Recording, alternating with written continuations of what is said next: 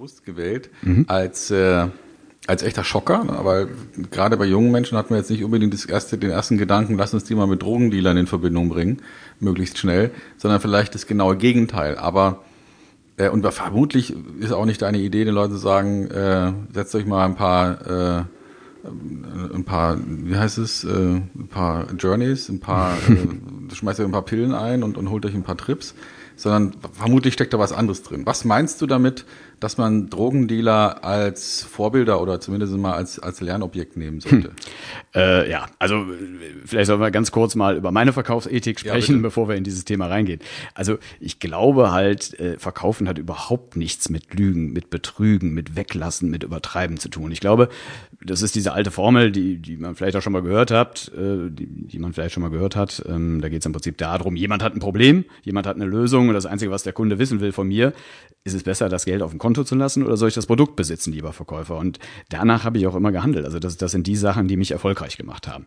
Wie ist es jetzt zu Waffenschiebern, Börsensockern und äh, Drogendealern gekommen?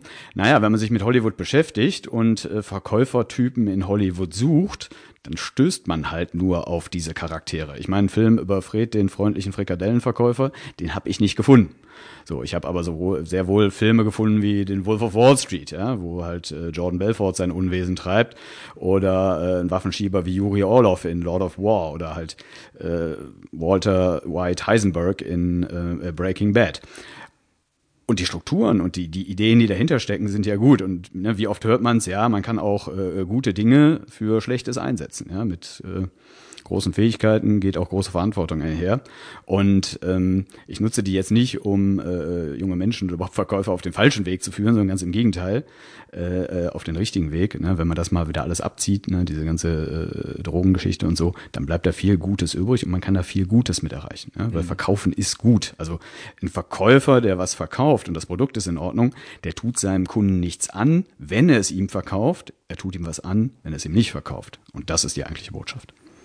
Das ist auch äh, interessant. Wenn ich habe gerade äh, ein, ein, Interview gemacht mit einem ganz jungen Kollegen, der äh, ist 19, ja, und der hat einen ein Podcast äh, mit der Zielgruppe junge Leute, die von der Schule abgehen und gerade eben abgegangen sind oder demnächst planen, mit der Schule fertig zu sein und überhaupt keine Idee haben, was sie eigentlich verdammt nochmal machen wollen.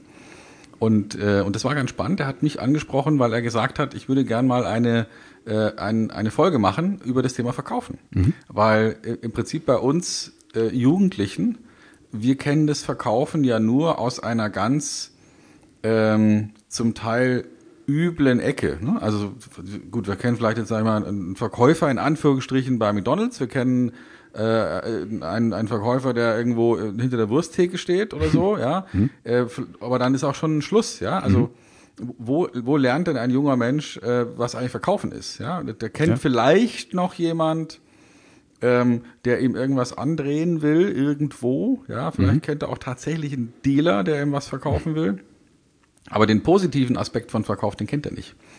Und, äh, und dann zu überlegen, wie kann ich denn jetzt tatsächlich mit Hollywood und mit, mit Geschichten, das sind ja letztlich geile Geschichten, die da erzählt werden, wie kann ich da mit, mit dieser Art von ähm, von spannenden Zusammenhängen, von kunstvoll erzählten Lebensgeschichten, wie kann ich da jemanden erklären, ey, so funktioniert Verkaufen? Das finde ich schon ganz interessant. Ja, auf jeden Fall. Und ich sag mal, ähm, um, um das noch ein bisschen, ein bisschen höher zu hängen und jetzt ins Pathetische zu gehen, ich glaube, dass das Verkaufen halt eine der letzten Möglichkeiten ist, in unserer Gesellschaft ganz nach oben zu kommen ohne jetzt die klassischen Bildungswege gegangen zu sein. Also ich habe viele junge Verkäufer kennengelernt, die haben mal mit 16 die Schule eben nicht so ernst genommen. Die wollten da Rapper werden. So. Und dann hat das mit der Rapper-Karriere eben nicht so geklappt und dann sind die halt 4, 25 und äh, wollen eine Familie gründen. Dann hat man eben vielleicht nicht den klassischen Ausbildungsweg gemacht. Und das ist ja das Schöne am Verkaufen. Verkaufen ist demokratisch. Also dem Verkauf ist das egal, ob du klein, groß, dick, dünn bist, deutscher Adel oder gerade aus Lampedusa rübergekommen. Ähm, wenn du Leidenschaft zeigst, wenn du Einsatz zeigst, wenn, wenn du Kunden hilfst und ne, also halt einfach dieses, dieses Mensch-zu-Mensch-Ding im, im Griff hast, dann kannst du dann eine wunderbare Karriere machen.